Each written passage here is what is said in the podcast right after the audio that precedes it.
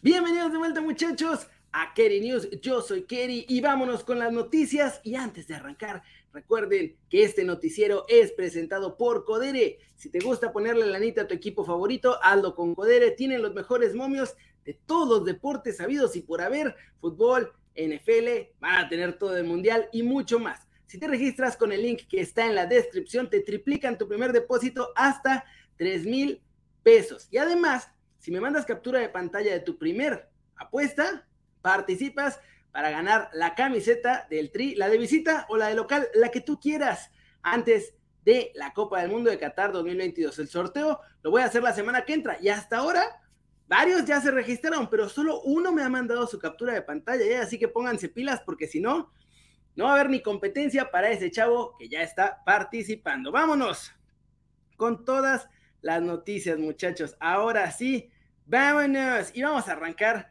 hablando de la Champions, porque hoy también hay Champions, muchachos.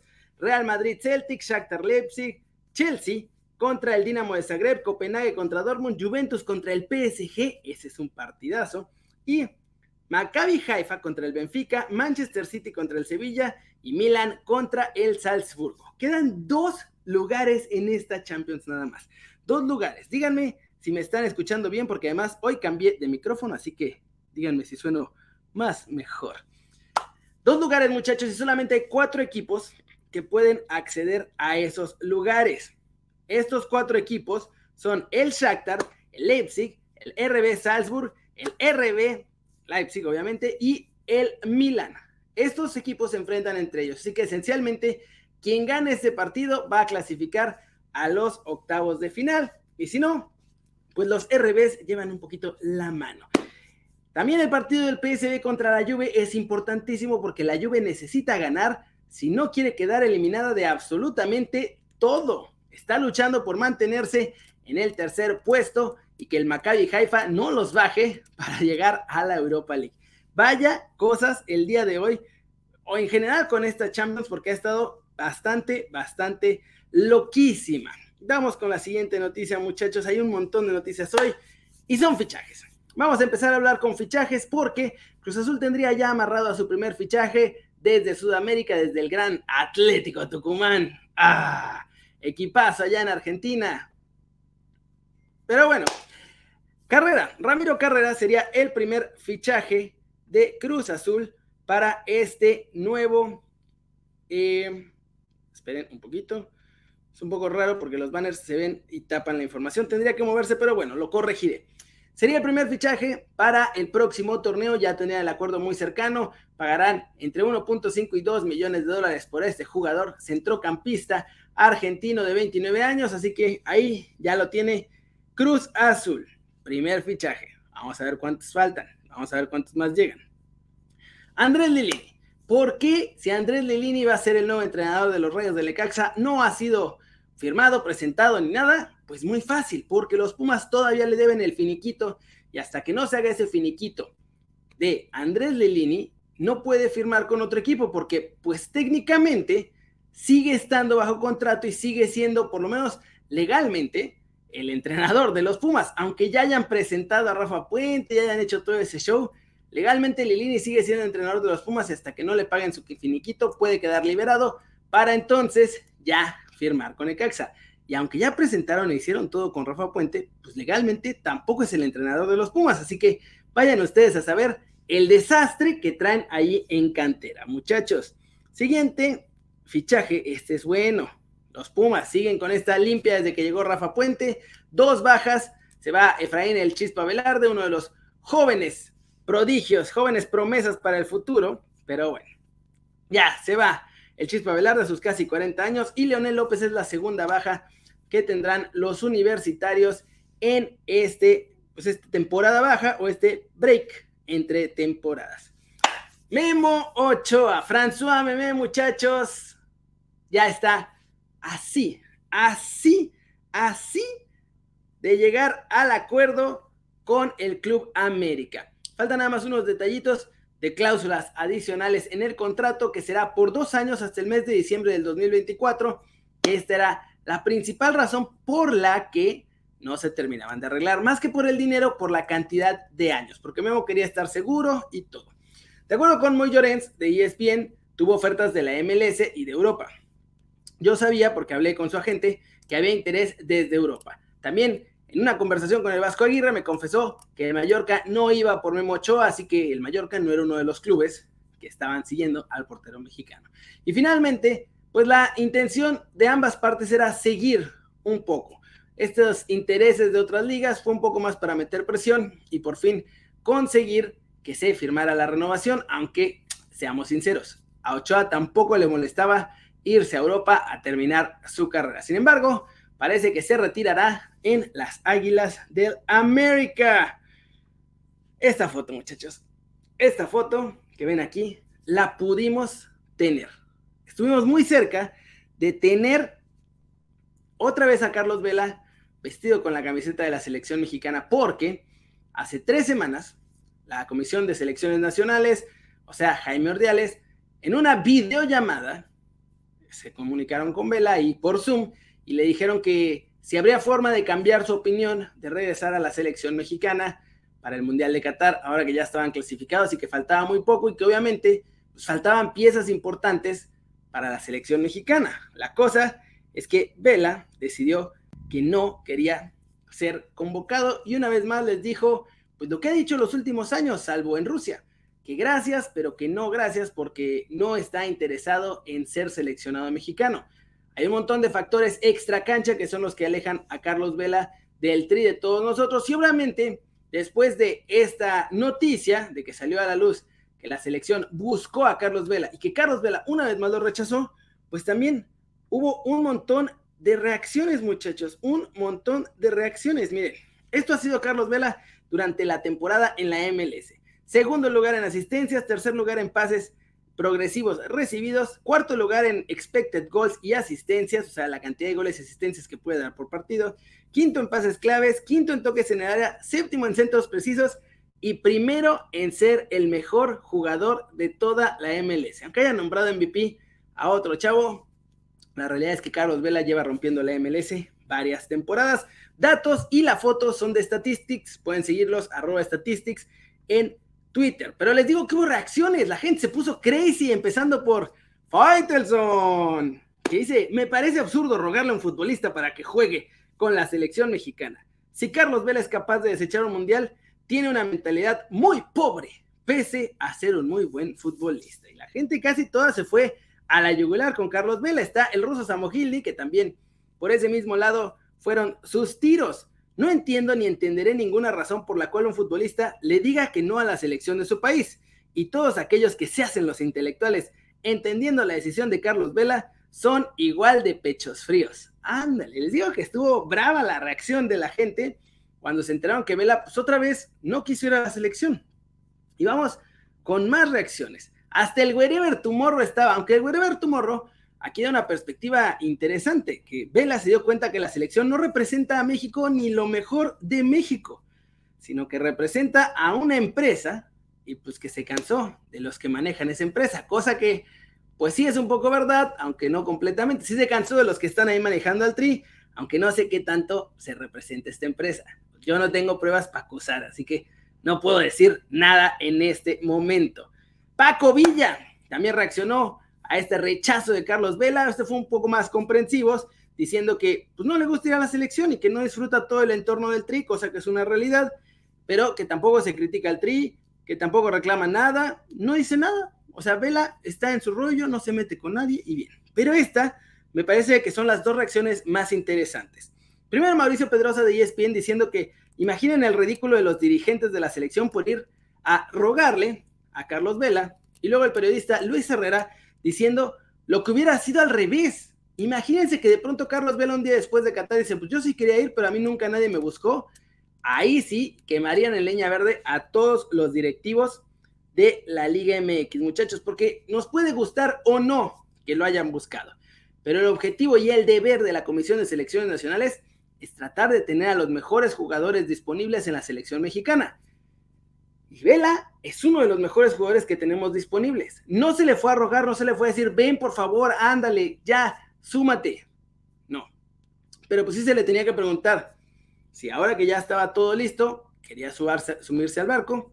Afortunadamente, Carlos Vela también es un hombre con mucha congruencia, y así como dijo no al principio, dijo no al final. Así que le podemos criticar un montón de cosas a Carlos Vela, pero no la, la congruencia a mi muchacho. Siguiente noticia, muchachos, el señor Chucky Lozano. Antes de pasar con Chucky, miren nada más, les voy a enseñar este video que también muestra la congruencia de Carlos Vela. Es una entrevista que le hizo Carlos Hermosillo ya hace un par de meses, no fue tan ahorita, sino fue hace un par de meses y miren lo que dice Carlos Vela de volver al Tri desde entonces, o sea. ¿Pudiera hacer algo por la selección por tener un jugador tan talentoso como tú? ¿Qué debería de hacer para que regresaras? No, eso ya, ya no se puede hacer nada. ¿Pero por qué? Sí, no, estoy de acuerdo. Obviamente sigo estando ahí a buen nivel, intentando dar el máximo. Pero pues sabes, uno en su carrera, en la vida, toma decisiones y, y pues todo va acorde con la felicidad, de dónde quieres estar y dónde no quieres estar. Y, y, por eso nos movemos. Yo creo que en tu, en tu carrera habrás tenido oportunidades de decidir a veces cosas que igual no se ven tan bien, pero que a ti como persona te hacen mejor, te hacen estar en mejor tranquilidad nivel, lugar que me dejan disfrutar en mi, equipo también. Y por algo lo decidí. Yo creo que cuando no estás bien y no quieres estar 100% en un lado, mejor no estorbar. Pues es lo que les digo, congruencia. Y eso sí, dice Joel Andín 270. Vela que no quiere, van y le preguntan. Y Chicharito que sí quiere y que también anda más o menos bien, a ese no lo van a llevar porque ya la traen cargada contra él. Hizo sus cochinadas, pero pues a la hora del Mundial, si ya le fueron a preguntar a Vela, quizá también habría que haberle ido a preguntar a Chicharito. Ahora, díganme ustedes, aquí los que están en el chat en vivo, o si ya estás viendo esto como video, si alguno de los dos creen que hubiera hecho una diferencia real. Yo, yo creo que Carlos Vela, sí, Chicharito, quizá un poco menos, pero creo que Carlos Vela sí nos hubiera hecho una diferencia porque ese es el único jugador diferente, realmente diferente que hemos tenido en muchos años. Lástima que pues no quiso, no quiso hacer más. Somos 757, es récord de este noticiero en vivo, muchachos. Muchas gracias por los que están viendo la transmisión aquí conmigo y por elegir ver las noticias en Keri News. No sean malitos, regálenme su like. Somos 111 likes y somos 780 personas. Así que no sean malitos, ayúdenme con un like, que cada like hace que lleguemos a mucha más gente y que este noticiero en vivo, pues obviamente cada vez lo veamos más y estemos aquí platicando todos. Al final voy a mandar saludos a toda la bandera. Chucky Lozano. Chucky Lozano habló con Dani Reyes, con nuestro barracudo, y pues obviamente Dani le preguntó que cómo se siente los elogios que recibe ahí en Europa por parte de Spalletti principalmente, pero en general y cómo se está preparando para ir a esta cita en Girona, donde aquí ya está la selección mexicana entrenando en España. Y bueno, pues Chucky se mostró bastante serio, pero hay algo que está sorprendente. No sintió ningún tipo de lástima, pena, nada por los cinco jugadores que van a ser cortados. Y la razón que dio es pues, bastante, bastante razonable. La verdad es que tiene, tiene toda la razón, miren. Le preguntamos a Luciano Spalletti acerca de ti, solamente tiene, tiene elogios.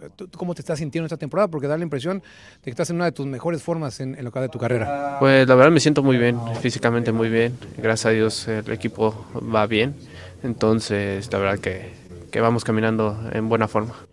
Y, ese momento que tienes, supongo que, que, te da muchas ganas de mostrarlo también con, con, selección nacional. Sí, claro que sí. Mi objetivo siempre ha sido eh, llegar de la mejor manera para, para la Copa del Mundo.